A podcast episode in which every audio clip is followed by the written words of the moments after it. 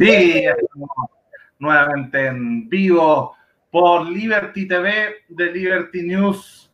Hoy día vamos a conversar y discutir justamente desde una perspectiva de filosofía política, ¿cierto? Desde, conceptos, desde, desde ideas filosóficas que están contrapuestas y ver un poco qué significan cada uno de estos conceptos. Vamos a ir conversando hoy día, tenemos un tremendo panel somos todos em, de alguna forma liberales, algunos más que otros, otros más en algunos acentos.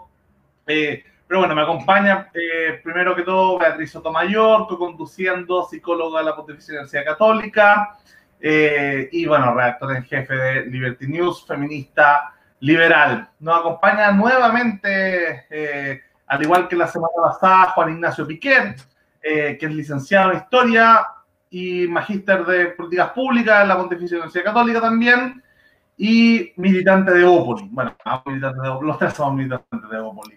Y creo que no militantes de Opoli, ¿no? Eh, estamos en mayoría, ¿no? En mayoría. Rodrigo Pérez de Arce, eh, investigador del IES, abogado, también de la Pontificia Universidad Católica, ¿cierto? Y magíster en sociología. Eh, Rodrigo es interesante, bueno, él me tocó conocerlo también en la, en, la, en la PUC en sus momentos gremiales y su postura ideológica siempre me ha llamado la atención. Es interesante porque al menos en su, en su parte laboral ha sido un puente entre el mundo de la Fundación para el Progreso, la FBP, más de una línea libertaria, y hoy día el IES, que es social cristiano, ¿cierto? En lo que podría ser, al menos el tema que nos toca hoy día, antípodas dentro de la derecha, pero antípodas ideológicas, ¿cierto? Entre este pensamiento de alguna manera medio social cristiano eh, y medio libertario, ¿no? Y, el gremialismo también como una especie de puente entre, entre estos dos mundos. Así que, eh, Beatriz, si quieres también hacer una introducción sobre, sobre este libro también que, que fue un poco lo que inspiró a hacer este programa hoy día. Eh, o sea, yo quiero tomar lo que fue como lo que inflamó las redes, por lo menos los chats donde yo estaba, conservadorismo y socialismo junto con el, juntos contra individualismo. Y, eso fue ¡guau! Eh, entonces, y, eso, y ahí hay que tomar esa furia eh, y canalizarla en una conversación. Dado, eh, dado que no la podemos canalizar en un, no sé, en un riot o algo así, pero canalizar una conversación, porque de verdad pareciera que los dos extremos, cuando, que la teoría de la herradura, de que los dos extremos se juntan y se alejan más del centro, quizás... Sí, entonces la vez está conectando medio caído, pero siguiendo el tema de la, mm, de la idea de la herradura, ¿cierto? Hay, hay varias herraduras, hay varias herraduras en ese sentido, y hoy día sería la, la herradura contraliberal, por así decirlo. O sea, los dos grandes enemigos, si se quiere, del liberalismo, que es enemigo histórico, ¿cierto? El, el conservadurismo y, em, y, el socialismo, de alguna forma, tienen en común al menos una crítica profunda y cada vez más filosófica a, al liberalismo, entendiéndose desde su origen, ¿cierto? O sea, primero que todo, este, este individualismo filosófico o individualismo epistemológico, ¿cierto? Es criticado tanto por corrientes comunitaristas, sea de izquierda o sea, de, o sean conservadoras, ¿cierto? Quizás de origen cristiano, no sé. Eh, hacen una crítica a este individualismo en estado puro, de, este individualismo del cual supuestamente emanaría, ¿cierto? Eh, el liberalismo. Ahora, es interesante también ver que eh, y, lo hablábamos creo que off the record el otro día con la Bea y, con Juan Ignacio, de, que el liberalismo también al menos tendría dos entendimientos, ¿cierto? Uno, uno institucional, que la crítica de este libro justamente es, al menos lo que escribe, lo que escribe Mansui en este prólogo del libro, ¿cierto? Eh, que el liberalismo en cuanto una emanación histórica y filosófica de eh, un contexto que era la guerra entre protestante y católico, de alguna manera eh, esta neutralidad, este no meternos en ningún modo de bien, de bien común ni en, ni en ninguna idea en particular, sino que establecer las reglas del juego, jugar a ser el árbitro, este liberalismo aséptico, eh, que no tiene otra cosa que el, la mantención del individuo como única forma eh, interior de, alguna manera de, conversación o de, aspiración trascendental, ¿cierto? O sea, no nos meteríamos nada y lo único que puede ser más o menos trascendente sería el individuo. Eh, eso es lo que lo, conversaba el otro día con Cristóbal Belolio, que, que eso sea como el liberalismo 1.0, el liberalismo de la reforma, si se quiere el liberalismo que yo llamo más apolíneo, las reglas del juego, ¿cierto? Pero yo creo que, y ahí, para meter más ají todavía en, en la conversación entre, entre socialistas y conservadores, yo creo que ahí sí hay un liberalismo 2.0, ¿cierto? Un liberalismo más que, que tiene un, que es perfect, perfectibilista, o sea, que tiene una, una visión de sujeto de, de, esta, de este proceso de individuación que lo lleva hasta su, hasta su máximo punto de expresión, que sería como lo que yo llamé como eh, liberalismo dionisiaco, eh, que sí podría ser complementario y ahí las, las críticas pueden caer desde la derecha conservadora, desde la izquierda que sí sería tanto capitalista como, tan, como postmoderno, por así decirlo. O sea, eh, está en constante evolución, en constante cambio y hay una, y ahí, bueno, hay, hay eh, pensadores desde Ayn Rand que plantea, ¿cierto?, una especie de, egoísmo racional dentro de este sujeto. Hay otros como Foucault que cuestionan, si se quiere, todos los elementos eh, de, poder sobre el mismo sujeto. Entonces, vamos viendo que también hay, hay pensadores, liberales no, pero que de alguna forma van construyendo a este, a este liberalismo que es criticado por ambos lados por, por distintas razones, y lo que vamos a ver hoy día, por las mismas razones también, eh, de este sujeto liberal tanto en la estructura del liberalismo apolíneo como en la como en el como dentro de la cancha este liberalismo dionisiaco hiperindividualista. Así que, bueno, Rodrigo, darte la bienvenida al canal eh, y también que nos conté un poquito de, cómo fue este, esta idea desde el IES, ¿cierto? Y, y, y, si tú como, me imagino en el ala menos social cristiana del IES, eh, ¿Te sientes cómodo con esta crítica que viene desde, desde, el socialismo, uniéndose con el conservadurismo contra el liberalismo? Bueno, primero eh, quería partir agradeciéndole a, a, los tres por este espacio de conversación. Creo que es sumamente relevante. Lo conversábamos fuera de cámara eh, antes de, que partiera el streaming esta es una conversación que de a poquito ha ido agarrando más cuerpo, ha ido agarrando eh, tridimensionalidad y, creo que es bien interesante eh, como ir profundizando en, en, las distintas aristas de este debate. Eh, a ver, un, un, par de coordenadas quizá para que en, entendamos desde dónde está hablando Michel.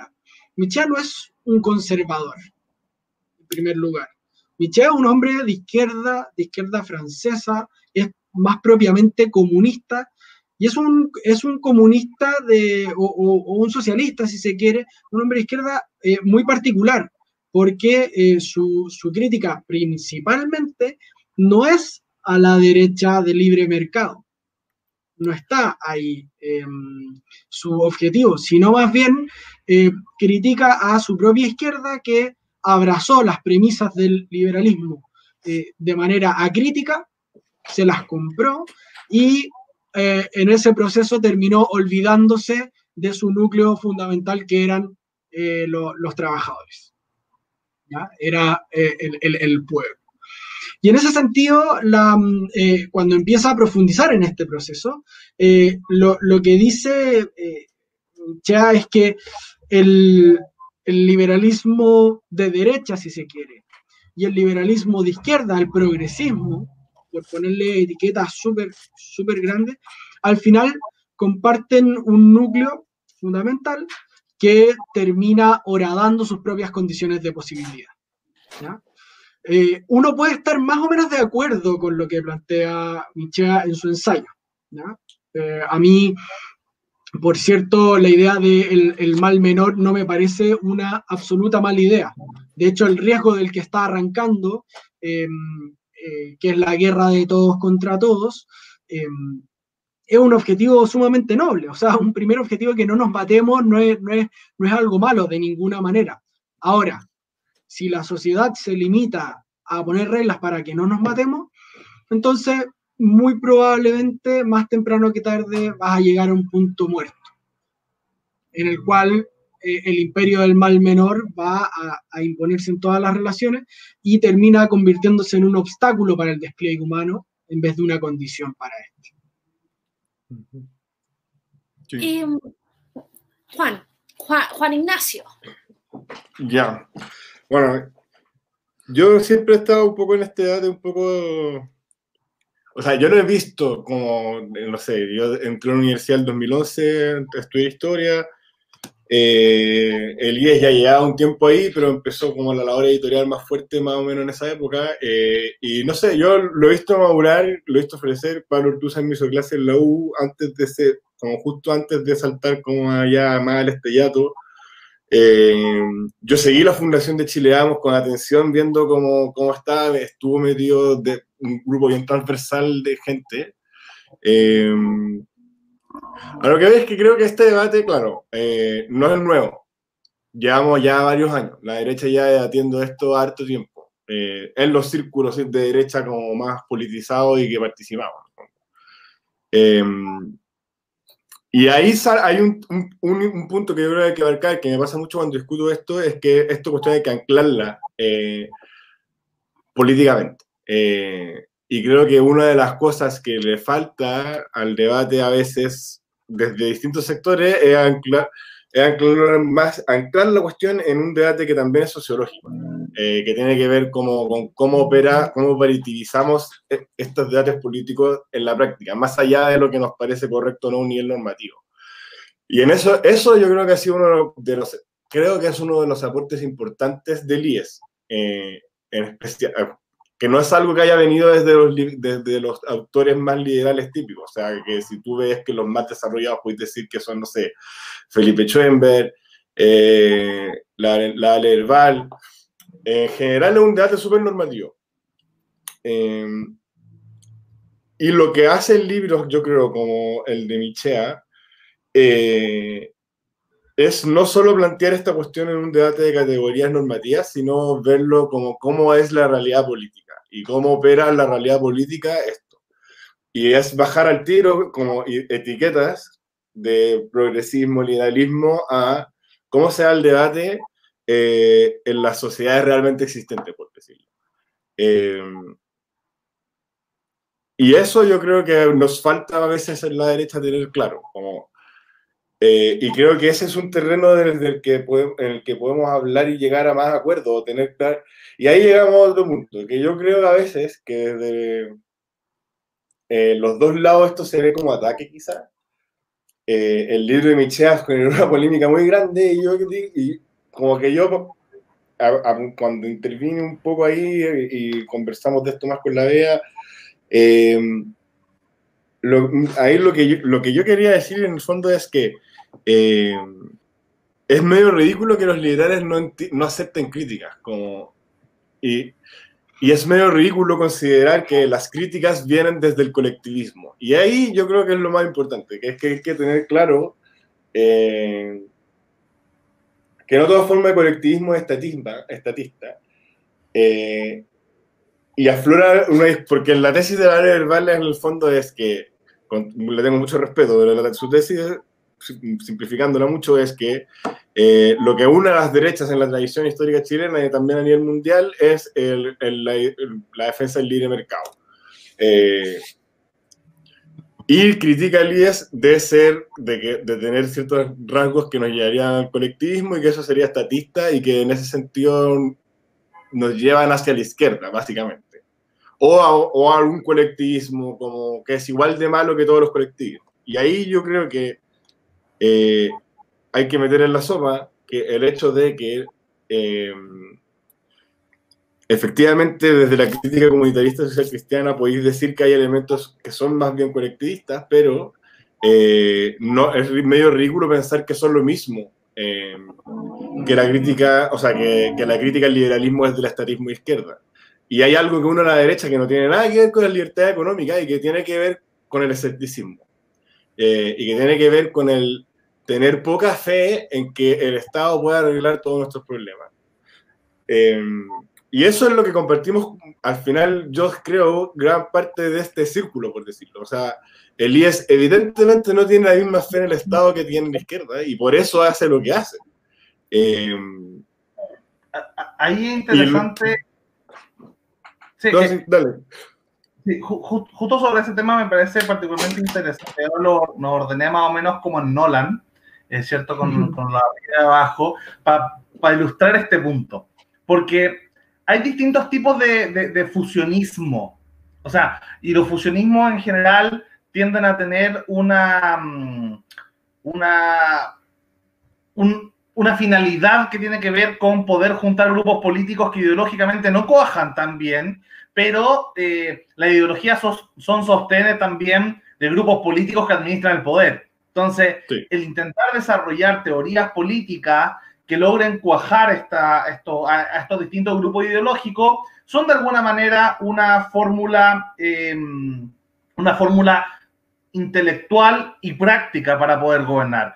Pero en este caso particular, al menos con, con, Rodrigo, Juan Ignacio y yo estuvimos en tres movimientos políticos diferentes en la, en la Universidad Católica y cada uno intentaba buscar fusionismos distintos. Eh, y eso podría ser interesante porque por alguna, la, la OI, la opción independiente, ¿cierto? Eh, es, termina siendo un punto entre, en términos como, como de think tank en Chile, entre el IES eh, y horizontal, o, o, CEP, No sé.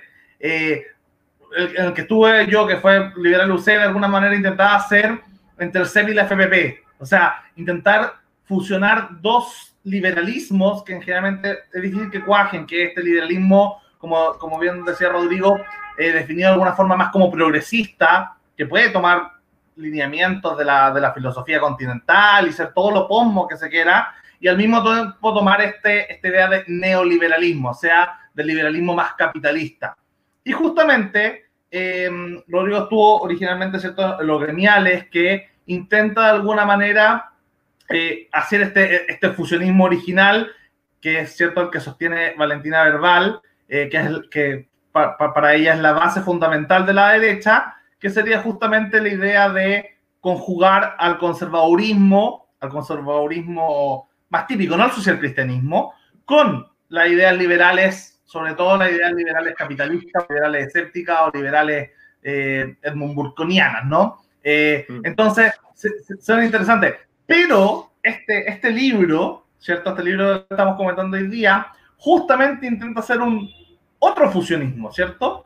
Eh, hace un fusionismo entre socialismo y conservadurismo contrario al del, al del liberalismo. Y esta semana también, el, creo, si no me equivoco, ayer salió la tercera, em, una entrevista a, a Michael Lind, no sé si dije, lo pronuncié bien, pero que, y que hace y que hace una y que hace una crítica eh, interesante justamente con respecto a cómo este, esta, hay una especie de centro tecnócrata, ¿cierto? Eh, liberal, neoliberal y al mismo tiempo liberal, es lo que hoy día podríamos entender como, como, como liberalismo eh, o, o, mm, o, integral, si se quiere, ¿cierto? Y que puede haber una crítica desde el, el, el antineoliberalismo, o sea, desde el anticapitalismo y también desde un comunitarismo de derecha que dice, oye, mira, se han perdido la iglesia, se han perdido los sindicatos, se han perdido eh,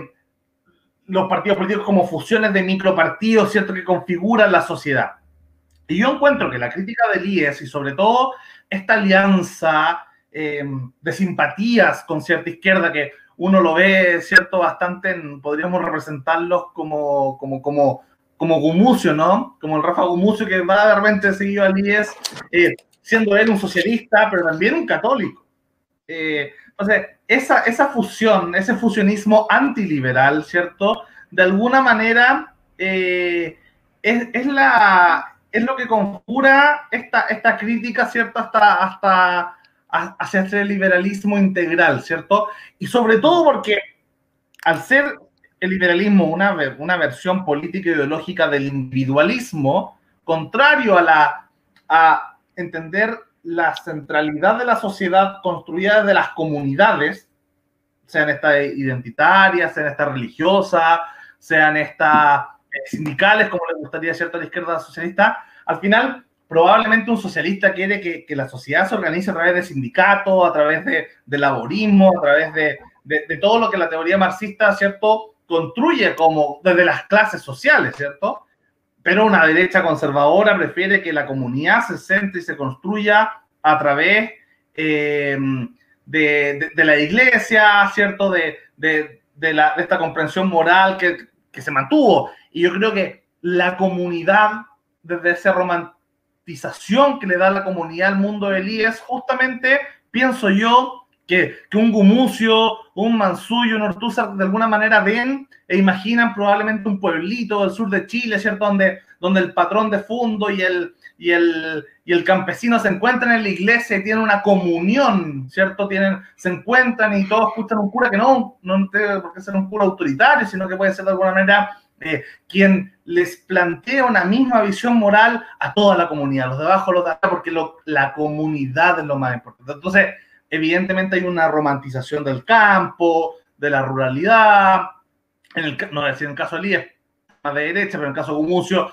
hay hasta una romantización de la pobreza que es justamente todo lo contrario a lo que este liberalismo dionisiaco plantearía en sus niveles estéticos, ¿cierto? Eh, urbanidad, cosmopolita, viajado, hipster, hedonista, ¿cachai? Eh, etcétera. Entonces, es interesante cómo estos fusionismos se van, se van contraponiendo. Bueno, y Beatriz justamente ha escrito mucho últimamente, ¿cierto? De intentar fusionar teorías que yo creo que son mucho más progresistas que yo, que tienen que ver con feminismo, con, con bueno, compartimos la, la, idea filosófica del poliamor, pero, pero también desde una mirada súper pomo fusionarlas con un liberalismo que, que sea justamente eh, comprensible con el capitalismo, ¿cierto? Que, que no sea anticapitalista, sino que al revés, ojalá lo más procapitalista posible. Y me, me, imagino que, que, que Michea justamente critica a todos estos autores postmodernos que, que no voy a decir que la mayoría fueron capitalistas, pero, pero su lucha anticapitalista se fue diluyendo.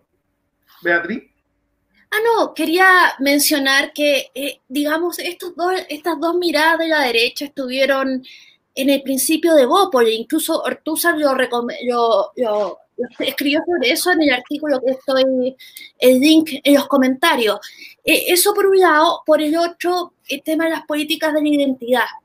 Digamos, ahora, eh, más que un mínimo, estamos en unos maximalismos de morales, incluso pánicos morales, funas contra funas, tú debiste ser perfecto para mí, pero no sé, ya no, ya ahora se funa por, hasta por las relaciones que fueron un poquito tóxicas, entonces estamos todos pidiendo demasiado, pero eh, yo quería ir a la génesis de la cuarta ola del feminismo, que yo estoy investigando mucho de eso porque es un fenómeno que está sucediendo y es que, eh, dice, la tercera ola, en los 80 y los 90 y principios de 2000, se, se pusieron a pelear entre ellas. Peleas duras, se comieron vivas. Que tu feminismo no, eh, es menos feminista que el mío y que no me representa y que tu feminismo blanco, burgués, etcétera, etcétera, no me representa a mí como lesbiana, negra, discapacitada, abuela, rural, eh, inmigrante. Y entonces yo quiero que todas esas eh, identidades eh, eh, estén representadas y estén representadas como...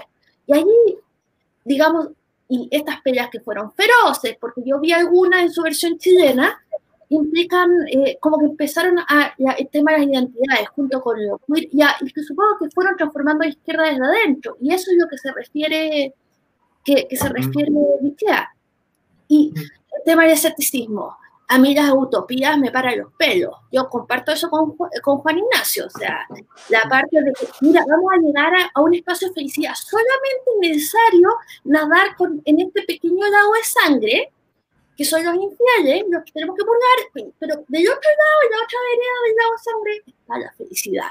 Chuta, o sea, al final del lago de sangre terminamos, siendo, este, eh, terminamos todo.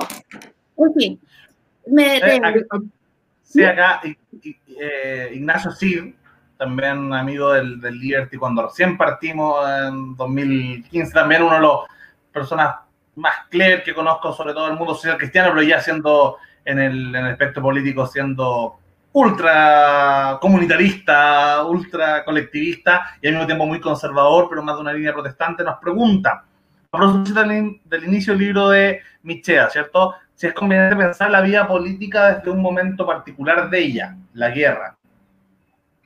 Bueno, la, la- la película, o sea, la pregunta, la, la película que nos plantea eh, Ignacio es muy, es muy interesante y de hecho, a mi juicio, puede resumir bien o hay una intuición muy buena respecto de uno de los problemas del liberalismo, que es que, y, esto que no se entienda como un ataque eh, personal, pero muchas veces el- el- el liberalismo ha sido una tradición de pensamiento, en particular en muchas manifestaciones chilenas, muy dogmática, muy dogmática, y se transforma en un liberalismo eclesiástico, que tiene ahí su- su- sus temas sagrados y, oye, yo soy más rolsiano que tú, y no, yo en esto Hayek, y yo en esto Rothbard, y, y chuta, ¿sabéis qué? La verdad es que no estamos pensando históricamente de manera situada, em, respecto a las prácticas concretas de las personas. Entonces, y, y- lo digo con, con, con cierta desilusión, porque creo que el liberalismo tiene eh, una mochila de conceptos sumamente útiles para entender la realidad social. O sea, aquí no hay que ser, eh, no hay que ser Hayek para defender la democracia. No hay que ser Hayek para defender los tribunales independientes. Eh, no hay que ser eh, Rothbard para creer en, un cierto libre mercado, ¿no? Podemos pensar en límites, obvio, pero, pero no hay que, mm, eh, en el fondo, esto no es ser ultrón o más ultrón, entonces muchas veces a mí mi impresión es que, em, es que el, liberalismo se ancla en ciertas discusiones, en cierto momento histórico, y se queda pegado en, en ellos. Y de hecho, esto yo creo que lo reconoció magistralmente, a mi juicio, Cristóbal Belolio cuando habla de los populismos, dice quizá la democracia liberal se volvió demasiado liberal y muy poco democrática. Y se perdió ese eje. Em, entonces tenemos esto que, que- tú mencionabas, Lucas, a, a propósito de la entrevista de Michael Lind, que a propósito tiene un libro notable sobre em, lucha de clases hoy día, y habla de este centro tecnocrático neoliberal que secuestra la política. Y aquí no se trata de volver a comunidades rurales, a mí no me interesa pastorear ovejas, me encanta la ciudad, eh, como he vivido siempre rodeado de asfalto y, bien, no tengo un- una perspectiva como bucólica de irme a, a a, a pastorear nada, ni a cultivar papas, ni, ni nada de eso. Lo que sí me parece es que, de alguna manera, el liberalismo justamente por, para hacerle honor a su tradición, tiene que hacerse cargo fundamentalmente de entender que aquí no es individuo versus organizaciones. No, es, no es eso, sino que hay un continuo. Hay un continuo de un montón de articulaciones, una de las cuales es Liberty TV, otra de las cuales son los movimientos políticos, otra de las cuales son los think tanks, eh, la familia, los- las escuelas, las universidades, y ese tejido de alguna manera hay que promoverlo y protegerlo, justamente para proteger las libertades. Y uf, vamos a tomar una... si- eh, o Lucas, ¿quieres lanzarte? Y sobre la, la visión de, de- de Chile como nación bajo una mirada liberal. Es interesante ahí, lo conecto con lo que decía mm, eh, Rodrigo sobre, sobre, claro, y todo lo, lo describe súper bien con esta idea de lo, de- del liberalismo como, como la familia Pérez, ¿no? que después hay un ejemplo en la entrevista con Mansur que me gustó mejor que la, que la más los apellidos que tenía que ver con, con si imagina el liberalismo fuera la nación de Chile. Eh, probablemente quizá alguien, eh, un chileno en Arica, tenga más relaciones eh, de experiencias de vida con alguien de Perú. Eh, y alguien quizás de, de- la Pampa de Chile, de, de- Punta Arenas, tenga que ver más con un argentino de la, de la ¿cierto? De la, de, la, alguien de Punta Arenas con la Pampa, con la Pampa Argentina. Y justamente en esa idea, claro, hay liberales rolsianos, si se quiere, em, que, que- que quizás puedan tener más coincidencia con, con, con socialdemócratas, ¿por qué no? ¿Cierto? Eh, con keynesiano y, y entenderán que no sé, la estructura de, política se basa en, la convivencia entre liberal igualitario y socialdemócrata. Habrán otros libertarios, eh, no sé, rothbarianos, anarcocapitalistas o, o paleolibertarios que entenderán que quizás la mejor unión está con el mundo paleoconservador, conservador o con la alt-right. Entonces, tenemos en estos extremos, ¿cierto? Eh, gente que puede entender que, pedirle a todo el resto de liberales que se vaya con los que ellos tienen más cerca, o sea, que el de Punta Arena se quiera ir a, pedido del, tipo de, Antofagasta con Perú, no le hace sentido. Ahora, justamente lo que se intenta, yo creo desde el liberalismo más, al menos el que creo representar, ¿cierto? Un liberalismo más de centro, más integral, eh, es justamente ser Santiago, es ser la capital, es ser de donde, o Santiago o Valparaíso, si se quiere, ¿cierto? Donde, se, donde las leyes que se legislan en Valparaíso y que se ejecutan en Santiago tienen repercusión de Arica a Punta Arena. Entonces, el liberalismo, de alguna forma, ¿cierto? Sería como esta nación eh, donde, donde las discusiones doctrinarias entre libertarios, igualitarios, demócratas, modernos, clásicos, ¿cierto? sería una especie de congreso liberal y de alguna manera eh, repercutiría eso. Y para mí, al menos de lo, de lo, de lo que yo entiendo, habiendo compartido con, con, casi todos los liberales de la fauna, eh, de la sociedad civil, ¿cierto? Y de la política, es que de alguna manera hay ciertos consensos que tienen que ver con la idea de eh, ser, creer la democracia liberal, pero siempre siendo más liberal que demócrata, ¿cierto? Menos populista, que, eh, si se quiere, en esa dicotomía que plantea Rodrigo recién, creer en el libre mercado a mí me parece esencial, o sea, me, me cuesta entender a liberales eh, que sean particularmente anti, anticapitalistas o antineoliberales, que esa es mi principal diferencia con considerar a, al Partido Liberal de Vlado Mirosevic, ¿cierto?, dentro del, del eje liberal, justamente porque me cuesta entender que que puede haber un liberal anti-neoliberal. No un fanático del, neoliberalismo, si se quiere, pero, pero ser anti-neoliberal, anticapitalista, me parece una contradicción a sí misma. Y lo mismo con la libertad. Perdona que te interrumpa, es que ahí hay un, hay un punto que yo creo que, es, que es, relevante para esta discusión, ¿ya? que es que el liberalismo chileno en lo que se ha centrado es en repetir una dinámica media parecida a la izquierda, a ver quién es más de izquierda y quién es más liberal. Y en el fondo, la pelea del, liberalismo hoy día, en muchos casos, no está en entender Chile, el país sobre el cual se opera y sobre el cual tiene que, sobre el cual tiene que especificar sus premisas liberales, sino es decir si Vlado está o no en la tribu liberal. Y eso a mí me parece como contradictorio e insuficiente, no le hace honor a lo que es el liberalismo. En el fondo aquí estamos como em, Está bien, la, cartografía que hace Cristóbal Belolio es extraordinaria.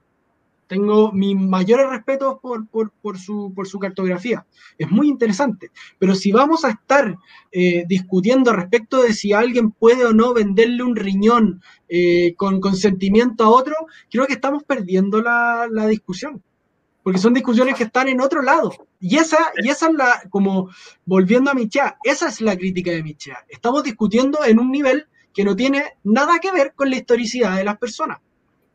Estoy en desacuerdo, estoy absolutamente en desacuerdo, ¿sabes por qué? Porque finalmente lo que hace la intelectualidad en general o los debates doctrinarios, si se quiere, ¿cierto? Es, es tener una forma, una fórmula prepicada, por así decirlo, de discusión en base a principios.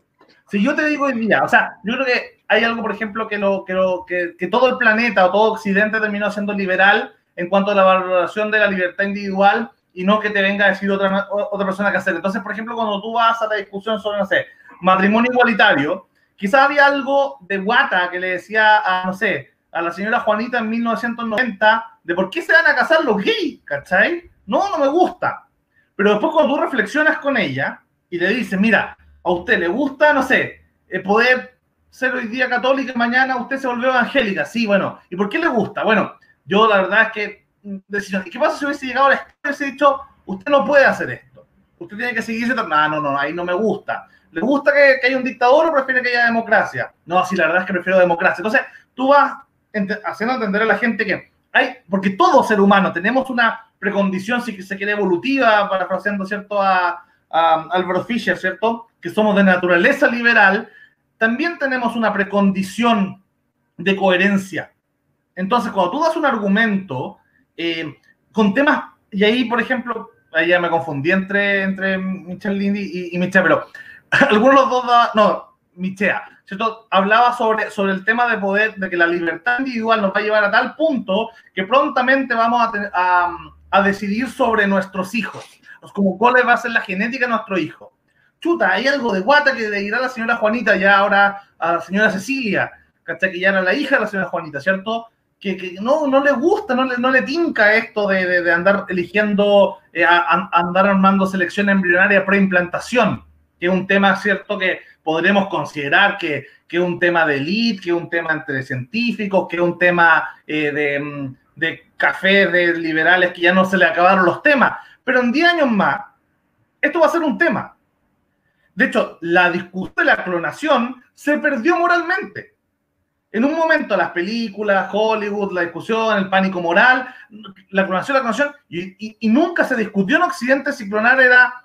Eh, o sea, se discutió, pero, pero el conservadurismo cultural, el bioconservadurismo ganó la batalla de entrada. Entonces, cuando, cuando nos abrimos a la posibilidad de hacer esto, el tema estaba perdido. El tema para el liberalismo cultural estaba absolutamente derrotado. Entonces, yo, al menos que a mí sí me importan temas, no sé, de, poliamor, de reprogenética, transhumanismo, de, de, quinta ola de feminismo, qué sé yo.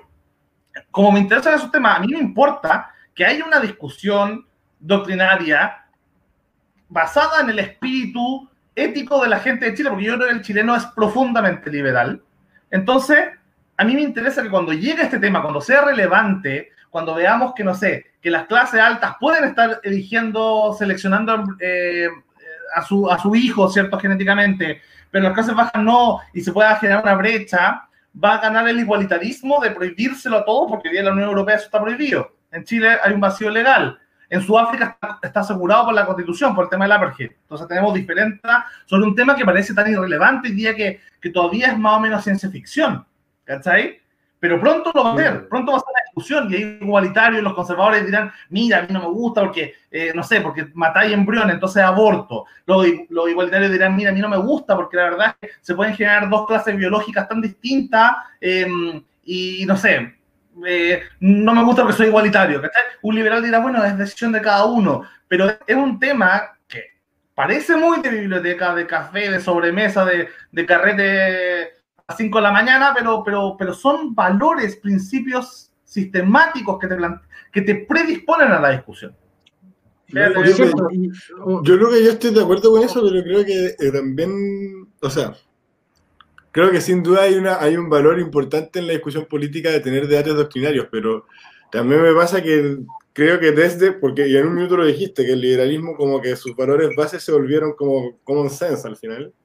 Y, y, no creo que se pueda articular en, ni acá ni en ningún lugar del mundo un proyecto político desde el liberalismo. Ese es el tema al final. Como el, yo me declaro, en primer lugar, identitariamente me declaro como liberal y después el resto de las cosas, como soy liberal, pero desde el liberalismo no paráis un partido, no paráis elecciones, no paráis nada, ¿sí? porque el liberalismo es aire al final. Porque, porque el liberalismo es, un, es una puede ser una serie de principios, puede ser una serie de, de, definiciones más gruesas, puede ser cualquier cosa, pero al final, al final, lo que importa, eh, y con esto no digo que no haya que dar el debate como de sobre estos temas, si por algo los damos, porque efectivamente hay algo que discutir, eh, pero no, pero no, en el fondo, a mí me pasa por lo menos que efectivamente hay que decantarse por ciertos temas en algún minuto, porque son programáticos, entonces de eso tengamos discusiones programáticas.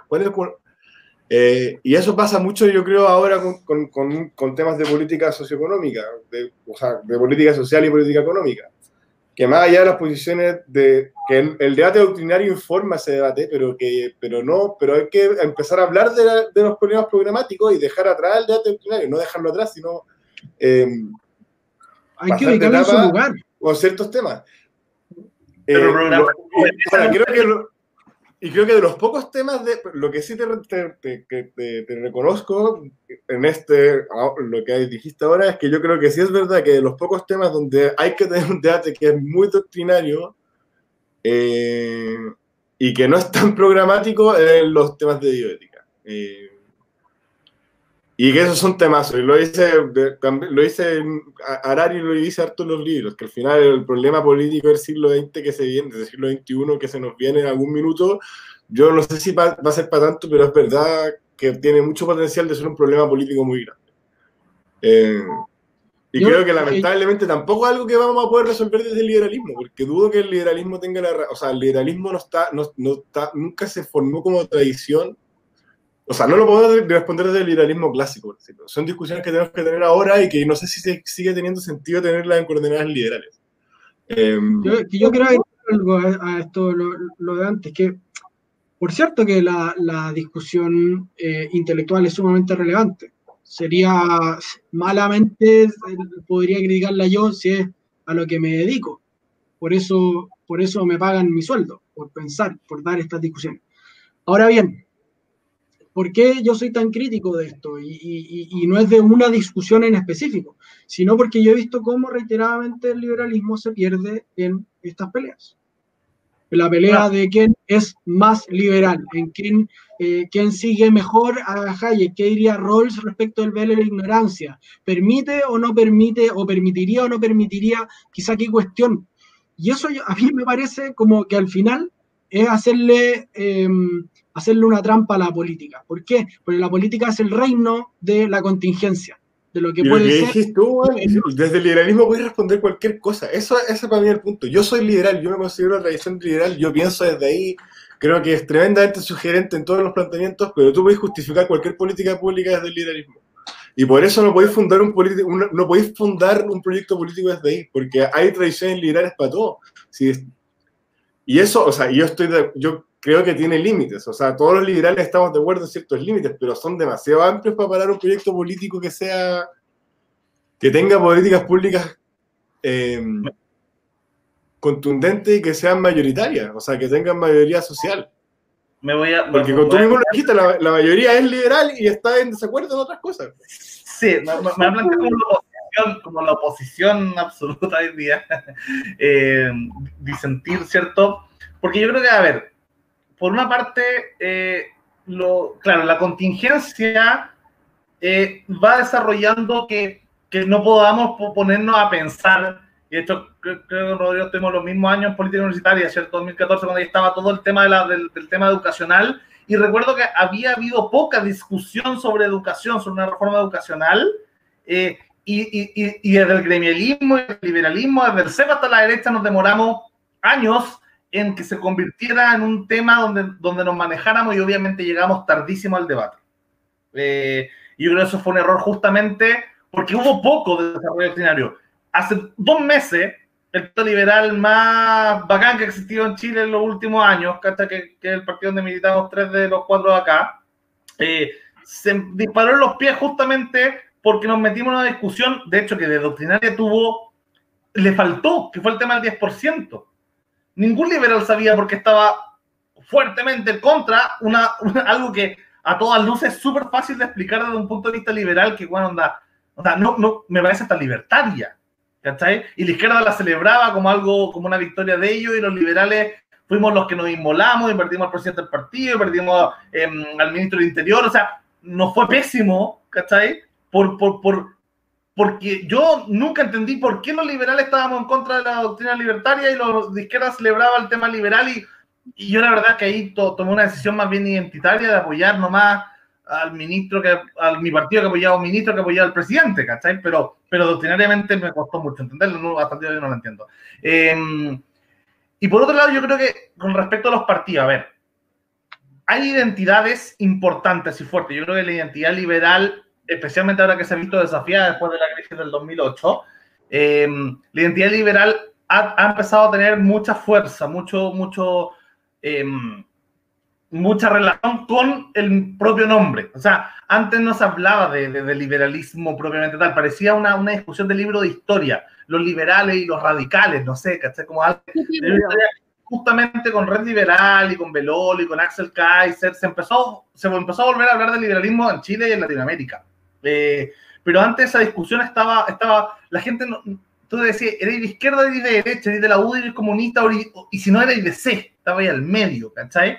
Y esa justamente, hay, hay, hay, una fortaleza en la identidad de la derecha, que justamente ha carecido de identidad ideológica por este fusionismo, intenta no meterse mucho. Hay una identidad fuerte de la izquierda. hay partidos que en Alemania se ponen la izquierda, o en Chile se llaman Partido Comunista, Partido Socialista, que es una ideología que genera adhesión histórica, cultural e identitaria. Eh, la democracia cristiana tiene una identificación súper fuerte con la religión. La derecha es más cosista, ¿cierto? Renovación Nacional, UDI, como que no dice nada, no dice mucho, y, todos y los de derecha saben que son de derecha, pero, pero justamente no, no les gusta meterse en la, la discusión del dinero. Yo lo siento incómodo, yo lo veo incómodo y y fue bueno que existían los Axel Kaiser y los Herrera y los Mansui, y los Ortuz y los Vale Verbales y los Ben Jugalde y los Felipe Schwember, porque justamente empezaron nuevamente, bueno, y, más los Cristóbal Velorio y Daniel Brea, porque justamente empezaron a darle nuevamente forma a una discusión donde estábamos mal, donde intelectuales ser de izquierda. La derecha, no, no, es que andamos pensando en, weá, nos dedicamos a los negocios. Ese era como el, el discurso noventero de la derecha. ¿Cachai? Como... Eh, y le lo hicimos pera a, mí, a mí me gustaría instalar un elemento que, que yo tengo que decir que es una, principalmente a Rodrigo. Eh, a mí el tema de las comunidades eh, y el colectivismo de cualquier manera me complica mucho, me para los pelos porque, bueno, yo considero que las comunidades tradicionales, digamos, han sido molidoras de carnes para, las mujeres. Y, citando a Sofía Estelbrito, que escribió un libro sobre una constitución feminista, eh, tradicionalmente las tareas reproductivas las mujeres nos han dejado empochadas a la baldosa, sin ser capaces de pensar más allá del siguiente almuerzo de las cosas más concretas. Ahora, no sé, no ir más allá del pasillo los cloros en el supermercado. Entonces, eh, a, mí, como mujer, eh, yo, yo siento que el liberalismo es mi espacio porque si no estaría, eh, eh, si no reivindico las libertades, todas, voy a terminar como han terminado casi todas las mujeres antes que yo, digamos, en espacios de dependencia, con poca posibilidad de desarrollo intelectual y, digamos, y siendo consumidas por las actividades reproductivas cuidar niños, ancianos, enfermos, etcétera, etcétera. Entonces, yo creo que, que esta mirada nostálgica de izquierda a la derecha, las comunidades de lo tradicional, eh, digamos, a, muchas mujeres jóvenes como yo, y especialmente las de la cuarta ola, les para los pelos, porque te devuelven a, estar en pocha la aldosa. En fin, eso era lo que yo quería decir. tiene mucho sentido, en primer lugar, la, crítica que tú haces, porque ciertamente hay em, lo, tradicional no es bueno por tradicional. Y, y, en el fondo no tiene ningún sentido negarle a una mujer, eh, por el hecho de ser mujer, ninguna posibilidad de desarrollo. Sería eh, una, una mm, una miopía terrible, una, y, y, en, y, en, algún sentido es, falso, es mentira. ¿ya? Ahora bien, eh, tengo, tengo un par de, de, ideas dando vuelta. Lo primero es que eh, no toda eh, apelación a la comunidad es comunitarismo, ni el comunitarismo es malo per se. Y a mí me parece un error poner en, una, en un solo saco todas estas vertientes que son distintas y decir, ah, comunitarismo es malo. Y de hecho, en algunos debates era decir comunitarista es como, es un insulto. Y a mí me parece que se queda súper corto, que de alguna manera como que transforma la discusión política en ya, peguemos la etiqueta a la gente, que es súper poco liberal eh, por lo demás. Entonces, ¿qué es lo que sí creo que hay que rescatar de esas... Eh, de esas formas, si se quiere, para ponerle algún nombre, eh, formas tradicionales de asociación. No eh, el hecho de quiero irme a vivir una aldea, vuelvo a ese, ejemplo, yo no me quiero ir a vivir una aldea donde, donde mi mujer me cocine el desayuno y me reciba con las pantuflas en la noche, después de haber pasado un día en el campo eh, arreando la oveja. No, yo no quiero eso. No me gusta como expectativa de día, para nada. Pero sí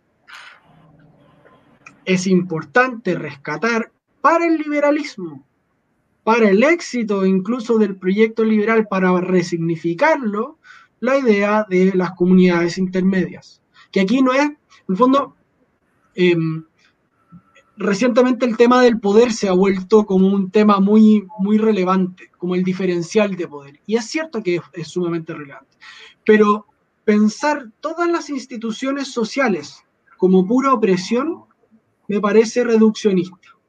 Me parece que de alguna manera eh, esquiva el punto, que le, que le falta una parte de sociología, porque naturalmente los seres humanos tenemos vínculos naturales y vínculos electivos. Y los electivos, por supuesto, que los vamos eligiendo y los vamos construyendo día a día. Em, pero hay otros que, no se pueden elegir. Yo no puedo elegir eh, yo por, eh, en qué familia nací. Claro, después puedo eh, pensar que, y, resignificar lo que pienso de mi familia. ¿no? Y de hecho es parte de muchas veces del, del trabajo terapéutico, es resignificar esa experiencia familiar y ir construyendo a medida que voy creciendo mi propio camino. Entonces, ¿dónde veo el conflicto? En pensar la vida humana como pura emancipación. Y mientras más desvinculado esté de los demás, eh, mejor voy a estar. Y eso no necesariamente es cierto. Sí, hay, o sea, a ver, porque en el punto de la vea y, donde encuentro que se, de alguna manera se, se contrapone con lo que dice Rodrigo, es que yo creo que y, acá quizás puede ser como liberal más pomo, ¿cierto? Más líder progre, como nos acusan a veces a los no, a los no líder conserva, eh, que tiene que ver con que probablemente las, los grupos, las etiquetas y las relaciones interpersonales que sean lo más elegidas posibles, sí nos hacen más libres, sí nos hacen más liberales en este liberalismo dionisiaco 2.0, el que hablaba, ¿cierto?, ya sobre el contenido, si nos hacen más libres que las que no elegimos. O sea, si yo el día de mañana voy y a todo mi grupo de amigos, incluso a los familiares que después vuelvo a ver, después de volver a mi ciudad natal, que si yo, elijo a cuáles veo y a cuáles no, probablemente voy a ser más libre que si siempre estoy con, con, un grupo de amigos que solo son mis vecinos, que era lo que me permitió la materialidad, ¿cierto? Conectarme, porque no había más amigos que en 200 kilómetros, era el único amigo que tenía. Eh, estoy obligado a vivir todo el resto de mi vida con eh, la misma familia, casarme con la persona que estaba, con la única persona soltera que estaba disponible en el pueblo al lado, o quienes eligieron mis padres, por, por un ejemplo más, más tradicionalista. Eh, sí, yo creo que voy a ser menos libre en cuanto no he podido cuestionar cada uno de mis propios vínculos. O sea, entre más dada la, vinculación, menos liberal se es, menos liberal se vive. Yo creo que hay un poder en la elección muy importante que los liberales deberíamos reivindicar. Para mí la, la amistad es lo más parecido como a la familia para los conservadores. O sea, es un vínculo que tú eliges voluntariamente. La posibilidad de elegir a tú o tus parejas también me parece una opción particularmente liberal, porque me estoy liberando, ¿cierto?, de, eh, de, circunstancias materiales, tradicionales, psicológicas, porque, ¿cierto?, si, si yo elijo el día de mañana una carrera o una, no sé, o una visión política o una religión distinta a la de mis padres, ahora, si después vuelve a la misma porque estás realmente convencido racionalmente de que la que, justo la que calzaba con tus padres era la que mejor calzaba contigo, no hay problema, pero pasar por el ejercicio de cuestionamiento, ¿cierto? Y de no quedarnos con lo dado, me parece un ejercicio que sí es liberal y que sí debería ser promovida por el liberalismo, ¿cachai? O sea, cuestionar... Lucas, que lo, que yo quiero, quizá me, expliqué mal, lo que yo quiero decir es que en la vida humana conviven vínculos electivos con no electivos. Em, y la idea de un sujeto ultra soberano con total conciencia de sus opciones, a mí me parece una, un, reduccionismo que, se cae en la realidad. ¿Por qué? Piensa, por ejemplo, en em, la universidad que tú elegiste estudiar. Yo elegí estudiar primero Derecho, después Sociología. Y entré y lo elegí libre y soberanamente, pero no elegí a mis compañeros. Pude elegir, sí, con quienes me iba a relacionar pude elegir sí con quienes me sigo viendo hoy día, años después de haber salido. Entonces, incluso si lo pensamos desde la pura elección, em, vemos que las opciones se van dando de manera contingente. O sea, por ejemplo, lo que yo puedo decir o no decir aquí también depende de lo que dice Beatriz, de lo que dice Juani, de lo que dices tú. Entonces, ¿qué me parece a mí que hay que rescatar? No, aquí no, no quiero decir como, no, la autodeterminación es mala, eh, que nos den todo y que en el fondo nazcamos al mundo y nos pongan un, un saco, un gorro y una mochila. Y este vas a ser tú. Para nada, para nada. Lo que yo sí quiero cuestionar, eh, para cerrar, cierro en un, segundo, lo que yo sí quiero cuestionar es que la elección constituya todo nuestro mundo. Mm. Eso es todo me parece que las, que las decisiones electivas, o sea, los vínculos electivos, son de alguna manera más deseables para el liberalismo que los no electivos, y uno no puede, y, entiendo tus contraejemplos, uno no puede ser 100% electivo, pero tú puedes elegir hacia qué dirección más o menos acercarte como, como idea de, de, de, perfectibilidad, ¿cierto? Bueno, lo distinguía entre, entre liberalismos perfectibilistas y no perfectibilistas, pero yo creo, y, en ese sentido sí me siento perfectibilista, que creo que sí, se, sí hay, puede haber una idea de bien liberal en el cual ojalá la persona sea lo más eh, libre posible para elegir sus vínculos. Eh, es más deseable que lo contrario. Eso estoy diciendo. No estoy diciendo que, que, que, vayamos a vivir en un mundo 100%. Ojalá, quizá algún día la tecnología permita eso, pero, pero dentro de las posibilidades, elegir los vínculos sociales eh, que uno quiere son mejores a los que uno no puede elegir. Eh, mm. Con respecto al tema de mm, con respecto al tema de las categorías, me parece que a mí que, que, la categorización es, un, es, un, elemento de la ilustración y, jugar con las categorías es parte del lenguaje y, y ayuda, mm, ayuda a ir ah, definiendo mejor. No me parece antiliberal poner categoría. Ahora, evidentemente, si te pongo una categoría Rodrigo Gremiali no se puede mover de esa categoría y, te condeno así, me parece que es como que, un esencialismo antiliberal, pero, pero sobre todo las que son voluntarias, me parece que son identidades totalmente jugables en, la discusión. ¿Vea? A mí me parece que el tema de elección eh, no, eh, se está como trivializando. No es que si yo que tengo eh, derecho a comprar las papas fritas, sabor pique, sabor clásico y que todo sea así como un, un menú de opciones donde yo todo lo elijo así, sino que a mí lo que, me lo que me importa es la naturaleza del sacrificio que uno vaya a hacer. Y con esto hablo de sacrificio de que eh, todos acá vamos a tener que levantarnos temprano, trabajar, estudiar, escribir, pensar, esforzarnos para lograr nuestras metas. Eh, que nuestra vida va a requerir sacrificio. No se trata acá de eh, precisamente porque eh, la mejora, eh, digamos, es parte de, lo que nos hace humanos. Yo tengo ambiciones de ser una, de ser más inteligente, más ilustrada, etcétera, en el futuro. Entonces, y yo dijo que ese sea mi sacrificio, el sacrificio que yo voy a hacer, por eso yo voy a trabajar, ah, eso me va a sacar canas. Pero cuando alguien más elige cuál va a ser mi sacrificio o mi contribución a la sociedad, por ejemplo, y dije en qué se me va a ir la vida, eso es, eh, digamos, yo, yo, el tema de las elecciones, yo lo veo así, las importantes, en qué, a qué voy a dedicar mi vida. Es, lo importante, sí. Eh, lo otro no tanto. Otra cosa que es una pregunta del público que me la mandaron por WhatsApp. Eh, ¿Qué rescatas del socialismo, del alma del socialismo, Rodrigo? Em, bueno, a ver, a mí me parece que, el, que los socialismos, los, los, proyectos socialistas, como se han manifestado en la historia, son profundamente inmorales. Eh, y en eso, como no, no, no, me arrugo, claro, uno puede criticar al liberalismo y en algún sentido también tienen problemas eh, serios, pero, pero el socialismo en su manifestación real ha sido profundamente inmoral, ni siquiera es poco eficiente. Em, entonces, eso, eso por un lado. Ahora, sí puedo hacer un, ciertos rescates más bien históricos de cómo nace el socialismo y también em, rescates más bien prácticos de énfasis. El rescate histórico que yo haría y que me gusta muchísimo es em, recuperar las categorías de Marx ah, para el análisis político, en el sentido de cómo la estructura económica influye, eh, fomenta, mm, moviliza ciertas relaciones sociales y políticas.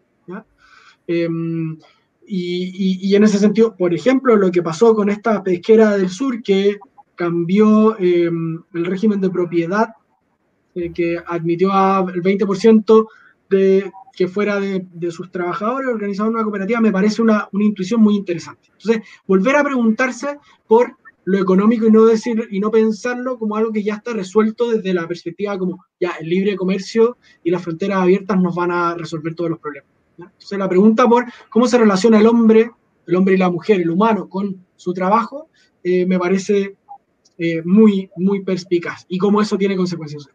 Y por otra parte, también creo que, em, eh, y esto también está bien, bien tratado en el, en el libro de Belolio, es hasta dónde estamos dispuestos a tolerar los resultados de la libertad. Em, porque ciertamente, eh, quizá ah, habría cierto, cierto mundo liberal que te diría, no, si esto es producto un intercambio libre, entonces está listo, está justificado, no hay más que pensar. Eh, a mí eso me parece de alguna manera insuficiente. Me parece que, que, no logra dar cuenta de la totalidad del problema, que hay que pensar em, de alguna manera en justificar moralmente, no solo en términos de eficiencia, ciertos mecanismos redistributivos, por ejemplo. Em, ciertos mecanismos de eh, desconcentración del poder económico. Porque, por ejemplo, Google, yo creo que no, hasta donde yo sé, no ha cometido ningún, em, ningún delito en convertirse en, una, en un cuasi monopolio. Pero es bueno que tengamos un cuasi monopolio em, que controla todos nuestros datos, que sabe cuánta plata tengo en mi cuenta bancaria, que sabe cuándo invierto, cuándo no, sabe dónde me muevo, dónde no. Y ahí, como, claro, e, el libre mercado, como, sí, pero, pero tiene ciertos límites. Y ahí, como pensar eso también me parece Em, que es algo muy interesante. No es patrimonio exclusivo del socialismo. Eh, aquí todo es como bien fluido y como que son más las zonas grises que los, como que de hecho no existen los liberales eh, químicamente puros, no existe un socialista químicamente puro, existe un conservador químicamente puro, obvio. Aunque Lucas, aunque Lucas reclame para sí eh, ese, ese lugar. Em, pero sí me parece que esa, esas preocupaciones y, la dialéctica, si se quiere, eh, liberalismo-socialismo, es súper nutritiva. Sí. Eh, Yo quería hacer una pregunta a los dos, sobre, todo a, Juan Ignacio, eh, porque algo que decía Rodrigo que tenía que ver con, con, con, con, la sociedad intermedia, uno lo asocia directamente al gremialismo, ¿cierto? Mm. La, la defensa bueno, está en, nuestra en la constitución actual, eh, y, el gremialismo en general eh, repite harto el tema de, de, la sociedad intermedia entre el individuo liberal y el Estado, que, se magnifica, ¿cierto? Versión como socialista o socialista máxima, ¿no? Y, y el, gremialismo como una subinnovación ideológica fue justamente potenciar la sociedad intermedia. Eh, que funcionó como una especie de, que le decía al principio, cierto fusionismo liberal conservador para, para, darle énfasis al gremialismo como la ideología fusionista por excelencia en Chile en la década de los... Pero al mismo tiempo, Bópoli eh, también tiene, especialmente como decía Beatriz en su origen, Ortúzar verbal, Ortúzar brieva, eh, tiene también su intento de fusionismo eh, que tiene que ver con la idea del Big Society, de, de James Norman, este, este parlamentario inglés, británico, que era como el, el diputado intelectual de, de, David Cameron, ¿cierto? Que de alguna forma ponía estos énfasis en la gran sociedad. O sea, los liberales tenían la libertad, la izquierda tenía la igualdad, entonces había que rescatar la fraternidad como como emblema estético, si se quiere, de la Revolución Francesa, ¿cierto? El, tercer valor olvidado. Y en este valor estaba la sociedad. Recuerdo haber escuchado en un momento antes de, las pandemias y los estallidos, un debate de Briones, eh, Mariana Elwin y Landerreche. Landerreche, no sé si en sus guiños al Claudio Castrismo, eh, de alguna forma repetían mucho la idea comunitaria y comunitarista. Eh, Mariana Elwin me pareció como la más humanista, pero quizás la menos filosófica, y Briones le daba mucho, o sea, Briones estando en el ala izquierda de Bopol, igual tenían este discurso societista súper fuerte. Eh, para ustedes, justamente para, Juan Ignacio que está en Evópoli, para Rodrigo que fue gremialista, eh, ¿hay diferencia entre ese societismo eh, y el gremialismo como, como factores, como una especie de no quiero decir comunitarismo soft, pero, pero de alguna forma como un intermedio entre el individuo y el Estado, o una resaltación entre el individuo y el Estado, y si eso representa hoy día algún proyecto político, si ese sería un punto en común entre el mundo IES y el mundo Evópoli, eh, contrario, ¿cierto? No, no, creo que la, que la, FPP sea fanática del, de, de, de, los grupos intermedios, ni de los, excepto si la empresa, obviamente, ni de los ni cierto, ni la, ONG. De alguna manera está ese comunitarismo soft o societismo, que es una palabra que inventé yo recién, em, en el mundo Bópoli, en el mundo gremial, sobre todo estos gremiales, que, que, Rodrigo es un gran representante, ¿no? Este Tiro Sande, Jaime Belolio, todo ese nuevo gremialismo más, más de Bópoli, de alguna manera. Yo encuentro que el, o sea, que a partir la tradición gremial es una cuestión que está demasiado vinculada a Jaime Guzmán y que es como una pachamama de cosas que en verdad no da mucho más tradición intelectual. O sea, el trabajo que ha hecho el IES para rescatar el concepto de subsidiariedad como el concepto histórico es mucho más útil que el que, que como yo abandonaría un poco el, lenguaje del gremialismo y la sociedad intermedia, como que ese no es el lenguaje. Eh, en el sentido de que es, es demasiado ochentero, como que ya lo superamos. Lo que sí creo, pero metiéndolo a lo que de verdad sirve y lo que de verdad da para proyecto político y, lo que yo creo que es algo que, los liberales de Opoli han criticado, no o no, no es que no hayan entendido bien, pero siento que no han apreciado en su justa medida, que es algo que yo siento que, que se lo veo absolutamente al IE. O sea, yo era de una tradición mucho más liberal y que leyendo las cuestiones que edita el IE es como que entendí, me cuajó y también estoy en la historia, pero tiene que ver con la con los equilibrios. Y, con cuáles, porque y que al final la pregunta no es como que es a priori lo más liberal, sino cuáles son las condiciones que tienen que haber para que la, la libertad pueda aflorar. Eh, y ahí yo, yo uso como las herramientas intelectuales del IES para hacer una, como para pensar el liberalismo y el proyecto liberal en el sentido de que a mí soy muy poco comunitarista en el sentido de que yo creo que la nomia, la nomia es un dato como el nivel de individuación es brutal y la guay ya fue, la familia ya fue, todo cagó, ¿cachai? Las iglesias cagaron, como que, y tengo cero fe en ese sentido, como que la guay ya fue. No tengo ninguna fe tampoco como en que sea la emancipación individual lo que nos vaya a dar un camino político. Creo que la política es el camino político y que son los proyectos colectivos. Pero el punto es que sí creo que es útil pensar los conceptos de gran sociedad, eh, la parte más útil del, del, yo creo que tiene que ver con identificar que la libertad individual no aflora solo si tenemos solo Estado y mercado e individuos. Necesitamos algo que esté no necesariamente entre medio, necesitamos contrapesos. Y por eso a los liberales nos deberían importar cosas como la concentración de poder monopólica, porque las concentraciones de poder monopólica, por muy naturales que sean, generan un problema de poder y es generan un problema de dominación y ahí se acaba la libertad si tenéis otro, otro tipo de, instituciones, la desigualdad extrema también genera, genera dominación y donde hay dominación no hay libertad, por entonces no aflora la libertad. Entonces la pregunta es, nosotros creemos en ciertas libertades democráticas que tienen que ver con la autonomía. Creemos en el ideal de autonomía, si ahí eso yo también lo creo. Otra cosa es la emancipación ad infinitum, pero el ideal de autonomía es algo que ya podéis decir que es como común a todos los liberales. Y lo que aporta el IES es decir, el Estado y el mercado no son suficientes. Y el Estado, el mercado y los individuos no son suficientes. Y necesitáis otro tipo de instituciones que les hagan contrapeso y que permitan, y que al final necesitamos un juego de suma cero que permita que nadie pueda eh, sobreponerse demasiado sobre otro sector y ahí en ese espacio aflora la libertad democrática. Eh, y, ahí sale, resurge como la relación habermasiana y también de Hannah Arendt de la deliberación, eh, de los puntos medios, de la moderación, no como fin en sí mismo. El fin en sí mismo es, es lograr equilibrios sociales. Y lo que y, esa es la historia también de la democracia y el capitalismo. O sea, la historia del siglo XIX-XX mundial es el, los equilibrios de tres cuartos entre la izquierda dura, la socialdemocracia, el liberalismo de derecha y los sectores conservadores. Y la persona que crea que puede, que puede sobrevivir en un mundo con solo uno de esos sectores, yo creo que está loca. ¿no? O sea, necesitamos equilibrios políticos entre esos sectores.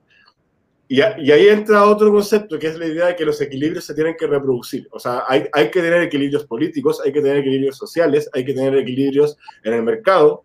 Necesita, y, y, así es una red muy compleja de contrapesos de poder que necesitamos que existan para que aflore la libertad democrática y la libertad liberal. Y no tiene sentido si no. Eh, y el problema que yo siempre que le he criticado a los liberales es que se preocupan mucho de construir libertades individuales y poco de construir los espacios para que esa libertad aflore. Y esa es la crítica, yo creo, más importante del comunitarismo al liberalismo. Y que la cuestión de las comunidades intermedias, por eso digo que ese lenguaje lo abandonaría un poco, porque esas comunidades tradicionales ya cagaron. Eh, y daban un poco lo mismo en términos, o sea, y, porque somos de derecha, no, creemos que no las podemos construir, no somos constructivistas. Lo que sí, el Estado, y aquí hay, y, y aquí entra otra cuestión, que es la cuestión programática. ¿En qué nos podemos poner de acuerdo? Eh, y en base a eso construir un proyecto político, y eso es lo que yo creo que Evópolis tiene que entender, que tiene que reconocer para poder construir algo que sea más allá de solo liberal, es, por ejemplo, cuestiones fundamentales como el financiamiento a las sociedades intermedias, a las pocas que hay. O sea, como liberales vamos a apoyar o no el principio de subsidiariedad en el sentido de activo. Vamos a apoyar o no que se financie a la Universidad Católica a pesar de que realiza abortos y tenga libertad doctrinaria? Esas son las preguntas que son importantes programáticamente y que efectivamente beben de un debate que es ideológico. Y mi respuesta es sí, obviamente sí, y eso, eso no lo justifica el liberalismo. O sea, es muy difícil que justifique desde el liberalismo, lo justifica la televisión comunitaria y tenemos que tomar ese concepto de eso para poder generar un entramado que permita estas libertades. Eh, y el que tiene que garantizar el acceso a cuestiones como el aborto y esas cosas es el Estado. No, no tenemos por qué obligar a las iglesias a operar de otra manera y no por eso vamos a desfinanciar a una institución que tiene un claro rol público como la Universidad Católica. Lo mismo la Universidad de los Andes. No tiene sentido quitarle financiamiento público a la Universidad de los Andes porque eso, eso fomenta el pluralismo social. Eh, y ahí está, ese otro concepto importante para la tradición liberal, que es el concepto pluralismo, y el pluralismo no flora si es que tú no lo apoyas desde el Estado, porque el mercado se lo come esa cuestión es un hecho fáctico. Eh, a mí me gustaría, Juaní, meter un, par de pelos en la sopa, muy de la, como para complementar, porque, porque creo que hay dicho bastante bien eh, lo que dijiste. Eh, a mí, yo no, Norman no es santo de mi devoción, yo no, no le compro todo, a la gran sociedad le faltó política, Cameron, a pesar de sus buenas intenciones, terminó fracasando como gobernante eh, de una manera bastante poco decorosa, convocando un, un plebiscito que perdió.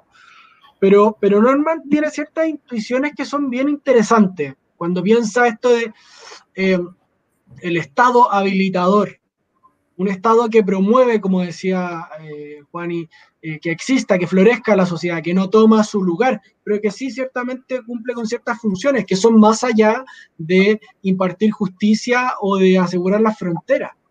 Es mucho más que eso.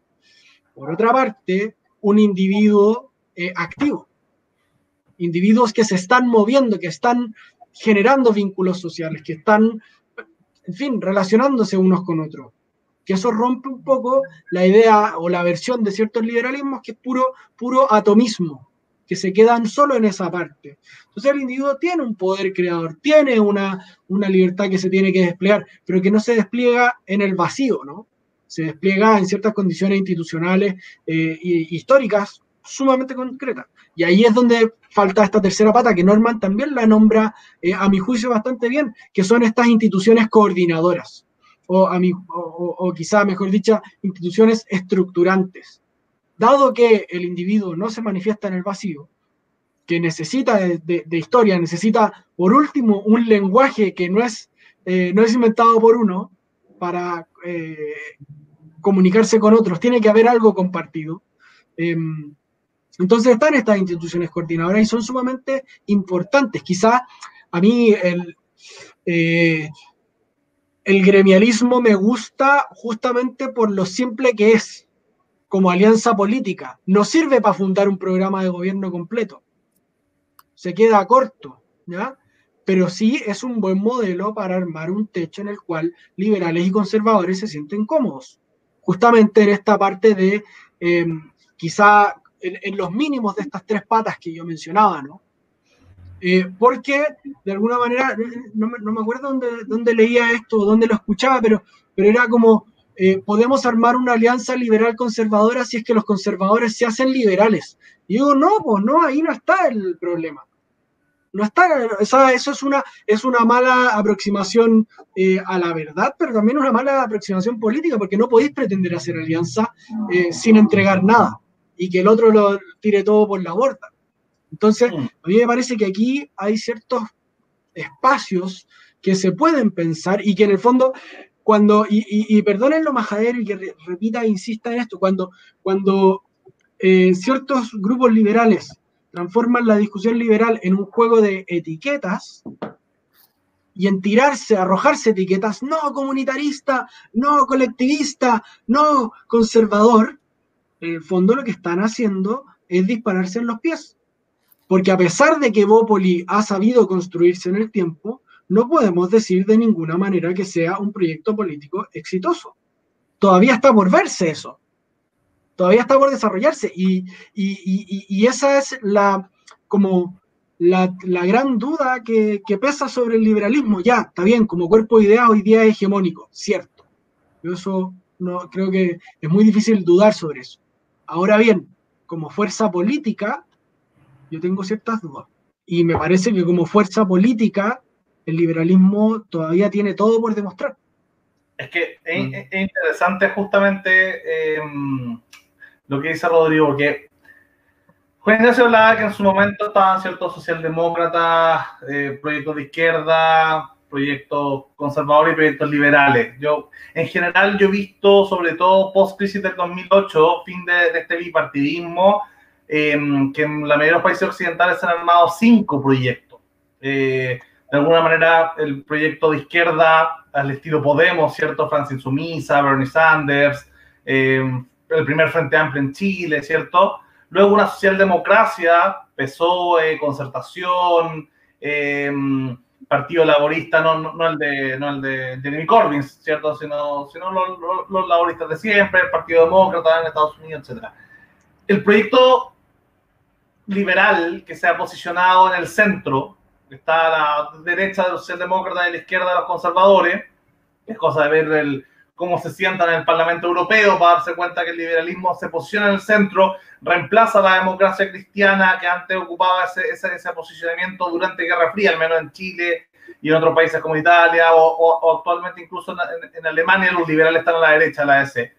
Eh, Luego, bueno, los conservadores, PP, Piñera, Matei, ¿cierto? Eh, Rajoy, em, quizás los republicanos más soft en Estados Unidos, después ya una ultraderecha que ha crecido fuertemente, em, estilo Vox, José Antonio Cast, eh, ¿cierto? Le Pen, que, es muy diferente de país a país, sobre todo en, la, en materia económica. Pero de alguna forma estas cinco fuerzas se han ido configurando en cinco quintos, ¿cierto? En, en distintos proyectos políticos, y a, me, y a medida que esos cinco quintos se van, eh, se van definiendo, van teniendo su, no solamente su, su, su, desarrollo doctrinario, sino también identitario, o sea, que cada uno le hable a ciertos sectores etarios que, que, que, que riman más con, que vibran más con, con esa visión ideológica. Eh, difícil vaya a convencer, no sé, pues, a alguien de 80 años en el campo de ser un liberal cosmopolita, pro migración y matrimonio sexual Puede ser, pero es más difícil, ¿cierto? Cada uno yo creo que le habla a su público y hay cierta identidad, cierta... Eh, yo le, discutí a Cristóbal que también aparte de la cartografía liberal se necesitaba una demografía liberal, ¿entendés? público, ¿cierto? Em, y eso ayuda. Y yo, yo creo que justamente es una, es una, es una estrategia política para los liberales de centro que en general puede ser efectiva, Juan, Juan Ignacio, porque eh, al estar posicionado en el centro, para mí el, éxito político, respondiéndole a Rodrigo, eh, el éxito político más importante del liberalismo ha sido justamente Holanda, Mark Rutte. Eh, Rutte puede gobernar un par de años con los conservadores y promover toda la agenda neoliberal, capitalista, pro empresa posible, y luego otro gobierno otro año con los socialdemócratas y promueve toda la agenda liberal eh, posible. Entonces, ahí se da un poco esta, esta cosa que, que, es súper, o sea, nadie es amigo diciendo, mira, seamos eh, Argentina y Chile debemos ser un, un, solo país, Chile, sí, no una invitación sexy, ¿cachai? Es como, como ríndete, pero que los conservadores también lo han hecho, los fusionistas, cuando lo proponía el conservadurismo, era, mira, conservadores y liberales deberíamos ser un solo grupo, eh, liberales en lo económico y conservadores en lo moral. Oye, pero si el conservadurismo ha sido siempre eso mismo, ah, da lo mismo, seamos ahora todos Igual es una invitación poco sexy, ¿cierto? Pero por eso los acuerdos tienen que ser programáticos. Si no podemos, no tiene sentido que tengamos un debate doctrinario para llegar a la misma doctrina, si eso no va a pasar. Por lo mismo. Pero, lo que tú decís de, lo, de, ahora, efectivamente, ya no son los mismos cuatro bloques históricos. A grandes rasgos sí, pero se, se han particionado y, y, efectivamente ahora hay otro mapa político y tenemos que encontrar el equilibrio del siglo XXI y estamos en ese proceso el punto es que aquí yo siento que hay gente que está intentando predecir o quiere que triunfen ciertos proyectos y eso no va a pasar. Y eso es el problema que tenemos con José Antonio Caso, con el Partido Republicano, es que ellos están en guerra con la izquierda, quieren aniquilar a un sector de la sociedad. No por las armas, lo quieren aniquilar políticamente, pero que eso es lo que quieren. Y hay un sector de izquierda no menor que también quiere aniquilar a la derecha como proyecto político. Eh, y el rol de los liberales yo creo, muy a, nuestro pensar, no es, puede muchas, tiene que ser muchas veces no defender necesariamente nuestras ideas, sino ayudar a lograr esos equilibrios. Y eso es un déficit muy grande de Neópolis. Eh, que Neópolis no es un articulador político hoy día. Y por experiencia, porque somos chicos, Neópolis en el fondo debería haber apuntado a ser un partido mucho más bisagra de lo que pudo ser este Congreso. Y en la práctica lo que pasó es que RN nos ganó el que envíe. El partido de centro hoy día RN. Ellos articulan y, la SIRN ignoran absolutamente Evópolis. Y aquí no estoy hablando, es una cuestión absolutamente pragmática. Hacen como que no existimos porque electoralmente les conviene. Si y al principio, y ojo, que al principio eso no era así. Lo que pasó fue que como partido no logramos instalarnos como un actor articulado. Y cuando llegamos, lo logramos fue con Blumel y Briones que llegaron ya tarde a, ese escenario, cuando Desbordes ya había ganado todo.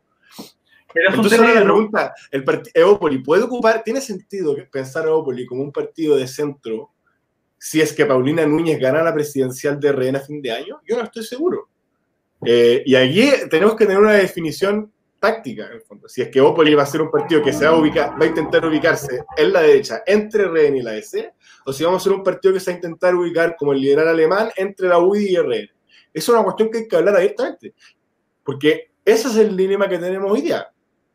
Si, si pensamos que ya fracasó el proyecto encarnado por el sector de rechazista duro del partido, porque sabemos Vox, que esos también están, pero ya, pero suponiendo que ese grupo perdió, ahora la, la discusión que vamos a tener y que tenemos que tener, y que, y aquí, y aquí entre otros, que yo soy muy pragmático en esta weá, pero hay una cuestión que es muy concreta y es que yo hoy día, a mí me da lo mismo, porque hoy día no te puedo responder. Yo para saber dónde se va a ubicar Evo en los próximos dos años, yo no te puedo responder desde los principios. Te tengo que responder desde quién gana la presidencial del RN y quién gana la presidencial de la UDI a fin de año. Porque si gana Longueira, si gana...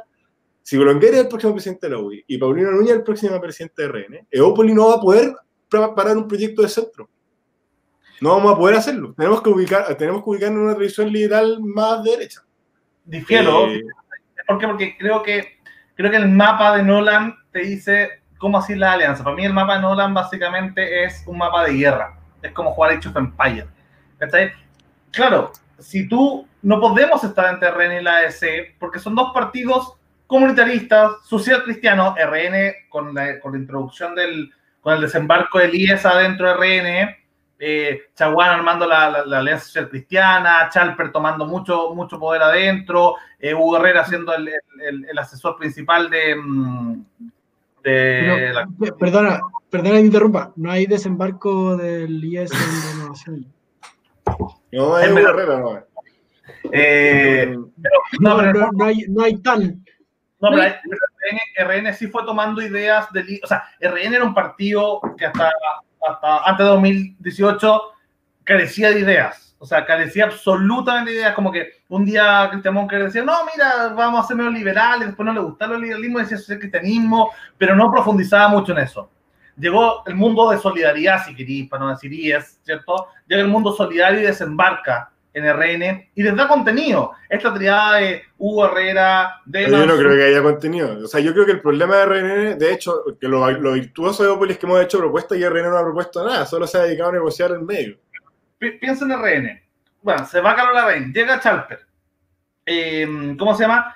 Hugo Herrera se mete a asesorar al presidente del partido. RN se, no solo deja de ser igual que la UDI parte militante de la Internacional Demócrata, que es como la Internacional de Derecha, también se mete a la Internacional Demócrata de Centro, que es la democracia cristiana. O sea, se transforma en un partido demócrata cristiano de centro-derecha, a lo Merkel, si se quiere, ¿cierto? Eh, empiezan a hacer seminarios y conversatorios eh, sobre social cristianismo dentro de RN.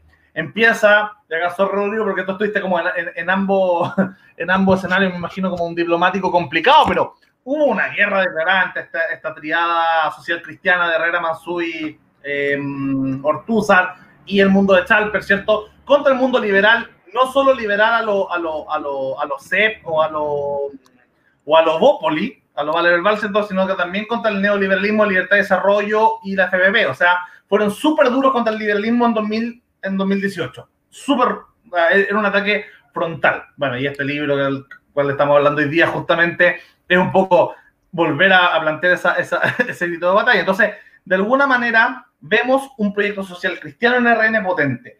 Si es que el centro político lo sigue manejando la ADC, evidentemente que va a tener una cultura, una forma, un lenguaje, ideas comunes mucho más cercana a RN, si es que RN más encima se ha vuelto más social cristiana, dejando Bópoli en otra situación. Si es que se da la idea que sí, tú, Juan Ignacio, yo creo que el tema no era nunca haber estado entre la DC y RN, sino que entre, si se quiere, RN y el PPD. Porque ahí estamos hablando de. Que ese bloque no existe. O sea, no, también existe, pero tampoco estamos ahí. No, estamos, no somos un articulador de nada. Bueno, pero es que esa articulación se tendría que haber fundado y había, hay caminos entre medio, que es el laguismo, que es el CEP, que es el velasquismo, ¿cachai? Que era Sichel, que era lo que fue este grupo con amplitud liberal. O sea, el partido, hay, un, hay otro camino que no es el camino social cristiano del Nolan. No, sí, sé, yo creo que es que, ¿qué, ¿qué pasa? Que dentro del social cristianismo tú mismo dijiste, está Chalper y está Hugo Herrera. No son lo mismo. Chalper está en guerra con la izquierda. Si Chalper gana la presidencial de RN, Eópoli va a poder ubicarse entre RN y la DC, porque, ese, porque Chalper representa un mundo de RN que es muy anti-izquierda. Pero es que es, Ese es el debate. Si vamos a ser anti-izquierda o vamos a ser moderados. Y Pecas justamente cuando lanza Horizontal en 2012, ¿cierto? Él se pone a moderar un debate que era entre Andrés Velasco y Hernán Vigi. De hecho, Andrés Velasco llegó a reemplazar a Ricardo Lagos que no pudo ese día. Eh, pero el camino estaba trazado, un camino que va desde libertad y desarrollo, ¿cierto? Hasta el CEP, hasta Lagos. No, pero es que cuando fundaron Evópoli, RN era un partido facho, y eso cambió, ya no es un partido facho. Pero ese camino, el camino del liberalismo, es un camino que, bueno, que, que, mi gran... He dedicado mi vida básicamente a tratar de generar lazo para poder sentar alguna vez en algún carrete a Axel Kaiser con Blau 12, si se quiere, eh, y que toda esta discusión doctrinaria, para mí, estoy de acuerdo con Rodrigo, no debería ser como quién es más liberal. Ahí Cristóbal Belolio lo hace bien, porque decir, mira, todos somos liberales, todos estamos invitados a este carrete, juntémonos Andrés Velasco, Lili Pérez, Felipe Casa, Sebastián Sichel, o sea, sentémonos en una mesa, conversemos, generemos un camino, pero tiene que ser un camino alternativo al camino social cristiano comunitarista, que de hecho el libro del cual estamos discutiendo hoy día, ¿cierto? Eh, justamente intenta plantear ese otro camino. Ya, pero ¿cuál es el programa de esa diferencia proyectual? Yo no veo ninguna diferencia programática relevante. Ese es el problema. Es que es, es, absolutamente, hay una diferencia programática abismal, pues, porque no, la unión, imagínate un gobierno de la AEC y RN que pudiera tener, no sé, a Claudio Castro y a Diego Chalper a la cabeza. Sería un proyecto... Ahí tiene que estar Evópoli, porque si no, tenemos que hacerle contrapeso a eso. Es que tiene mucho más sentido un gobierno donde esté eh, Ricardo Lagos Bebe y, no sé, alguien de Libertad de Desarrollo, eh, Evelyn Matei, si queréis, O sea, un, Evópoli podría ser un articulador entre el mundo de Matei y el mundo de Lagos Bebe, pero no por el otro lado, es una articulación eh, socialista, conservadora, comunitarista, social cristiana, es un camino donde no vamos a poder estar. Y si intentamos estarlo, nos va a ir mal, porque somos estéticamente anti eso. Porque no nos funciona. Yo no, no, estoy tan de acuerdo. Si yo creo que Evópolis debería haber tomado un camino centrista mucho más amplio. Tú no podés gobernar este país sin RN y la DC, es una locura. Como que no, no hay gobierno. No, si no estoy diciendo que sea sin ellos, estoy diciendo que ellos no tengan la llave del puente. Que tenemos que generar otro puente. Porque si no, ya la tienen, po. No, pues ya, pero es que yo creo que Evópolis se falló la oportunidad al final de haber, de haber abierto nosotros ese puente y lo terminó abriendo de fuerte. A lo que voy es que RN no estaba destinado a eso. Y, y Evópolis parte como tesis fundacional con que RN era un partido facho a la deriva comandado por Carlos Larraín. Y eso ya no es así. Pero hay dos eh, caminos. Pero no, no, es que yo creo que, es que el social cristianismo no es un proyecto tan sólido, no tiene un proyecto programático. El proyecto programático está en horizontal hoy día.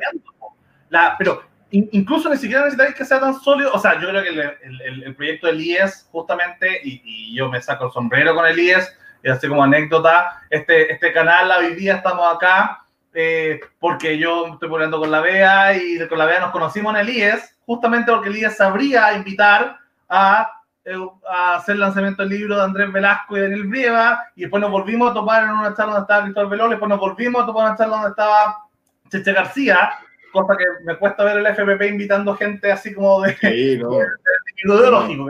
Entonces, ahí yo me saco sombrero con Elías. Y Elías, aparte de haber presentado a la pareja más cool de Chile, eh, también eh, ha sido, ha presentado otra pareja no tan cool, que para mí que es la de C con RN, ¿cachai? O sea, ha, ha tendido un puente, ha generado las bases ideológicas, o sea, bases ideológicas que se necesitan para la justificación en, en, en, las columnas de la tercera de Mercurio, porque la verdad es que hay una, hay una afinidad sociocultural que Carlos Larraín se puede juntar con Ignacio Walker cualquier día, bueno, anda después de misa y, y, hablan y salían con acuerdos de, de vicepresidencialismo, que yo, firmo, ¿ah? me, me, gustaba la idea, me gustaba cuando se juntaba la eh, RN con la DC, pero se vienen juntando de tiempos inmemoriales. Las cocinas en Chile, justamente cuando se juntaba RN y la ADC, invitaban a sus socios PPDPS y a sus socios UDI. Pero la cocina, el, padre de la guagua, ¿cierto? El meollo del asunto estaba justamente en esta relación C eh. Y yo creo que Evópoli está frito y cualquier proyecto está frito, cualquier proyecto liberal está frito intentando conquistar el centro, si es que dependes de esa asociatividad donde el IES ha sido un genio, o sea, que lo podemos como transformar en una persona. El señor Ies ha sido un genio justamente en poder, em, en poder establecer ese vínculo, ¿cachai? Y el liberalismo tiene que establecer otro vínculo, que el CEP lo hizo muy bien, ¿cierto? El CEP juntó al mundo laguista con el mundo del empresariado liberal, si se quiere, y, y, tuvo sus vínculos. Y esos vínculos, claro, estaban después de misa, estaban después, no sé, de, de la, de, de la, del carrete de la CPC, ¿cachai? pero, pero son otras culturas. Y yo creo que Evópoli, que alguien, y Evópoli lo intentó en un principio, y luego simplemente abandonamos ese rumbo eh, al morir el proyecto de Centro Liberal que tenía Lili Pérez, Red Liberal y Andrés Velasco, al morirse ese proyecto, se quemó un puente y le dejó el monopolio del puente para conectar, para llegar a grandes acuerdos a justamente al IES, a la DC y a Red. Yo me imagino, bueno, si la va a desembarcar en algún lado. Tengo dos imágenes. Una es un botecito plástico y todos con patitos, en, incluido Ortúzar, Mansuy y Rodrigo. Y otra es, es un barco vikingo con Rodrigo subió en el mastil diciendo ahí están los liberales y Mansuy y Ortúzar afilando las hachas. no, sé. segundo. Me imagino ahí a los, a los, a los chicos del IES llegando como vikingo, desembarcando en RN y estableciendo puentes con el mundo de la DC. Ah, bueno. En ese sentido. No sé qué no, Yo creo que está ignorando el hecho del antiizquierdismo, una hueá demasiado fuerte. Y el antiizquierdismo es el, debate en la, interno en la derecha que yo siento que no. que es, es el que divide muchas aguas. Eh, y para el revés también el antiderechismo de la ADC. Exacto. Y que en ese sentido Policía tuvo un rol que jugar y que no pudo. Ahora, y yo creo que el IES ah, ah, puede ser que quiera articular más hacia el centro, pero la verdad es que el IES es el núcleo de, la discusión humanista de la derecha. Esa cuestión es así. el sustrato, el sustrato cultural, el sustrato de debate humanista y ciencias sociales de la derecha de los últimos 15 años lo, lo dirigió el IES y esa es su gracia. Eh, y es la base del, del, de muchos de los giros como programáticos y de discurso que tuvo la campaña Piñera 2, sobre todo. Eh, yo, y, y, en ese sentido yo no lo veo para nada un patrimonio social cristiano, a eso voy. Eh, yo cuando leo a, a, Pierre Manet y a Tocqueville y a todos, y todos los libros que no son de tradición comunitarista que ha editado el IE, y ahí, ahí hay una cuestión mucho más útil y que, y que yo sé que no es una reflexión útil para la izquierda o para la oposición, y tampoco para la ADC, que tiene su propia tradición opinión, es una, una reflexión útil para la coalición de derecha, que incluye a liberales, conservadores, social cristianos, todos los, a, todo, a todos los que desconfiamos del Estado como el único constructor de bienestar social, por decirlo. Pero, ¿qué, qué para ti ese antiizquierdismo si es que hoy día eh, eh, el IES hace un prólogo de un libro de un socialista francés? No, pues el IES no es antiizquierda, el IES no es antiizquierda. Pero la, y por eso digo, si, la, si RN, yo creo que que tener razón en un punto, si RN gana, eh, si en RN gana el, el no antiizquierdismo, que puede ser tanto liberal como más pragmático como la Molina Núñez, Eópolis no, hace, no va a poder construir ese puente, el puente que hay que construir con el centro. Y, tenemos, y yo creo que es iluso pensar que vamos a poder construir puentes con los socialismos y con las sociales democracias. Eópolis va a quedar como un partido articulador con el conservadurismo. Y nos tenemos que, poner, y tenemos que capturar un electorado que, que, que, tiene que estar entre los... Aquí estamos en una discusión muy de militante, pero, pero o sea, de los militantes, que, que es táctica, pero, pero no creo que... No hay, no hay otro centro, hay un centro que es de RNAC y el otro centro o es socialdemócrata o es liberal, pero no va a votar por nosotros. Weber no va a votar por nosotros nunca. Pero ese, ese mundo, ese mundo del Anderreche, ese mundo del Partido Radical. Es socialista. No es liberal. Es un mundo que está dispuesto, que está dispuesto, el mundo socioliberal, si se quiere, el mundo del laguismo, está dispuesto a conversar con el mundo evópoli, con el mundo. Con sí, pero somos. Pero es ridículo sentarse con nosotros sin RN, es el. El. Es, nosotros vamos a llegar con un paquete de reformas. Oye, hagamos esta cuestión. Las reformas que ha presentado Horizontal, que son moderadas, son buenas reformas, y, son, y aumentan el tamaño del Estado en términos de transferencias sociales, ya tienen un montón de virtudes que tú decís, esta cuestión podrían estar de acuerdo de izquierda. Vaya a llegar y te van a, decir, te van a mirar y decir, ay, pues ¿dónde está RN? ¿Cachai? Porque sin, sin RN no te da nada. En el Congreso no te da nada, ni el electoral tampoco, es el partido más grande. Y en ese sentido, sumar una cuestión, perdona Juan y que, que, te interrumpa. En Chile, el eje articulador de derechas y de izquierdas finalmente se reconduce a la posición respecto a la dictadura. Y eso, eh, y eso yo creo que es medio, a pesar de que Evópoli, no, no quiero decir que Evópoli sea un partido pro dictadura, no, no, que no se entienda en ese sentido. No, sería una estupidez. Eh, sino que no ha logrado desmarcarse de la etiqueta de que son los hijos de la UDI. Los hijos mm. chascones, si se quiere, pero son los hijos. Y entonces están en el bote de eh, los fachos.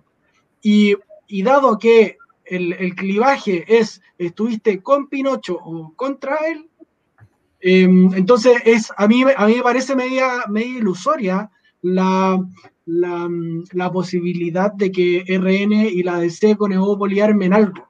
Porque la DC es, si, si ustedes vean a, a, la Carmen Frey, no, si es la, vean, a, yo, vean ese lote, no, no, tiene nada que ver con. Yo creo que para, para en términos de crecimiento electoral, nosotros tenemos bastante sacado ese karma, y RN también. Si el minuto de hecho en que, en que Evópoli tú, se complicó como proyecto fue cuando RN quitó de sus bases a, a la, al golpe. Quitó de su carta cierto, fundacional al golpe. Pero es verdad que lo también, que imposibilita la alianza con la DC es que la DC siempre va a ser un partido antiderecha, como no, ellas no pactan con nosotros. Si eso es lo que distingue a la DC chilena de las DC, de las democracias cristianas en otros lados del mundo. Que y el proyecto de RN son, es comerse a la DC. Bien, RN es un abrazo del oso para la DC. RN no quiere habilitar a la DC. RN quiere que la DC desaparezca y ellos ocupar ese espacio. Y ahí tiene más sentido todavía el proyecto de Opoli como un partido que esté entre RN y la UDI. Mm. Eh, porque esa es la estrategia de, de, de, de, de desborde. Es un, es un, pacto de buena onda con la, con la ESA, pero su, su, objetivo es la absorción. Y el objetivo con Neopoli también es ese, en el fondo la postura de desborde. Si los moderados de Neopoli en algún minuto se aburren de que el partido sea más facho y quieren estar en el partido de centro, bueno, que renuncien y se vengan para acá, ¿cachai? Eh, para, ir cerrando, ¿qué, qué iría rescatando desde, desde este mundo que, que te tocó estar como puente, un puente inexistente, pero el único puente, por así ser tú, quizá el historial de Ortúzar, que, que es bastante mm, movido. Eh, el, mundo, el mundo más liberal, libertario y el mundo más eh, social cristiano, comunitarista. ¿Ves? Eh, em, quizás Bópoli podría ser un, un, puente también entre algunos militantes. ¿Qué rescatáis tú del liberalismo? ¿Qué rescatáis tú de, ese puente de, de, haber conocido ambas tradiciones desde su, desde su centro, su núcleo ideológico en ambas? Yo creo que el Fight Tank, como le decían al FPP, hizo una pega tremenda en la formación de, liberales, libertario y al right en Chile. Y, y, el IES, como decía Juani, eh, de alguna manera ha hecho una pega tremenda de vínculo intelectual, incluso al nivel de, de, de, ser los que conversan con un mundo más socioigualitario, que, o sea, invitan al mundo de Landerrecht, invitan al mundo de Gumus, invitan al mundo de la Michelson, invitan al mundo de, de, mm, de Velasco, ¿cierto?, a conversar al IES. Entonces, entre, entre, entre ambos proyectos, ¿qué, qué, qué rescatáis en ese sentido? Eh, a ver, la, primera pregunta, o sea, es grande la pregunta hoy. Em, y obviamente esto siempre está súper ligado a la trayectoria individual que uno tiene, con quién te juntaste, quién te, quién, con quién conversaste, qué leíste, eh, etcétera. Em, a mí sí, el, primero el, liberalismo tiene una tradición intelectual de, como de una gran estirpe. ahí hay buenas ideas, eh, hay grandes ideas, hay, una, hay, ciertas, hay ciertas premisas que son interesantes, la idea de un poder limitado, de una vida que no está absolutamente determinada por el lugar donde tú naces, em, la idea de, em, eh, en fin, de un, de un, mercado con un lugar relativamente eh, sólido en la vida social, creo que son premisas súper interesantes. Y también la propia disputa, a pesar de que yo, de que yo en, alguna medida la critico y, y, me da algo de risa cuando los liberales están, ah, que Rothbard, que Hayek, que, que Rawls, que etcétera, eh, obviamente ahí hay eh, discusiones interesantes. Hay, hay instituciones que yo creo que tenemos que rescatar, sobre todo de cara al eventual debate constituyente que tenemos en, en, algunos meses. La idea de un poder limitado, la idea de tribunales de justicia independientes, la idea de un ejecutivo o un legislativo que no son omnipresentes, sino que al revés, la sociedad es la que florece, etc. Son son elementos que yo creo que el liberalismo tiene que tomarlos y tiene que abrazarlos porque tiene mucho de dónde, pero que no se puede quedar solamente en, la costra superficial, sino que entrar a los fundamentos, entrar a las raíces de esa institución. A mí, por ejemplo, me gustaría eh, y, me encantaría ver hoy día proyectos liberales en Chile que piensen la pobreza, que piensen la ciudad, como hizo Evópoli en algún momento, ¿no? que quedó medio trunco eso. Eh, ahí hay cosas muy interesantes. Ahí hay cosas que, que son intuiciones que bien llevadas em, pueden ser tremendos programas políticos. Ahora, em, veo al mismo tiempo como que cualquier atisbo de duda respecto de este liberalismo eclesiástico que habla al principio, se transforman en traición. Y entonces, de nuevo, te tiran el hacha del comunitarismo y eso es mentira. Empobrece al propio liberalismo. Lo, lo cierra en, en, a, ciertas influencias que son súper positivas, ¿no? Porque justamente el liberalismo, que ha devenido hegemónico, eh, necesita hacer precisiones, necesita hacer distinciones, necesita arrimarse a algún, algún, algún árbol.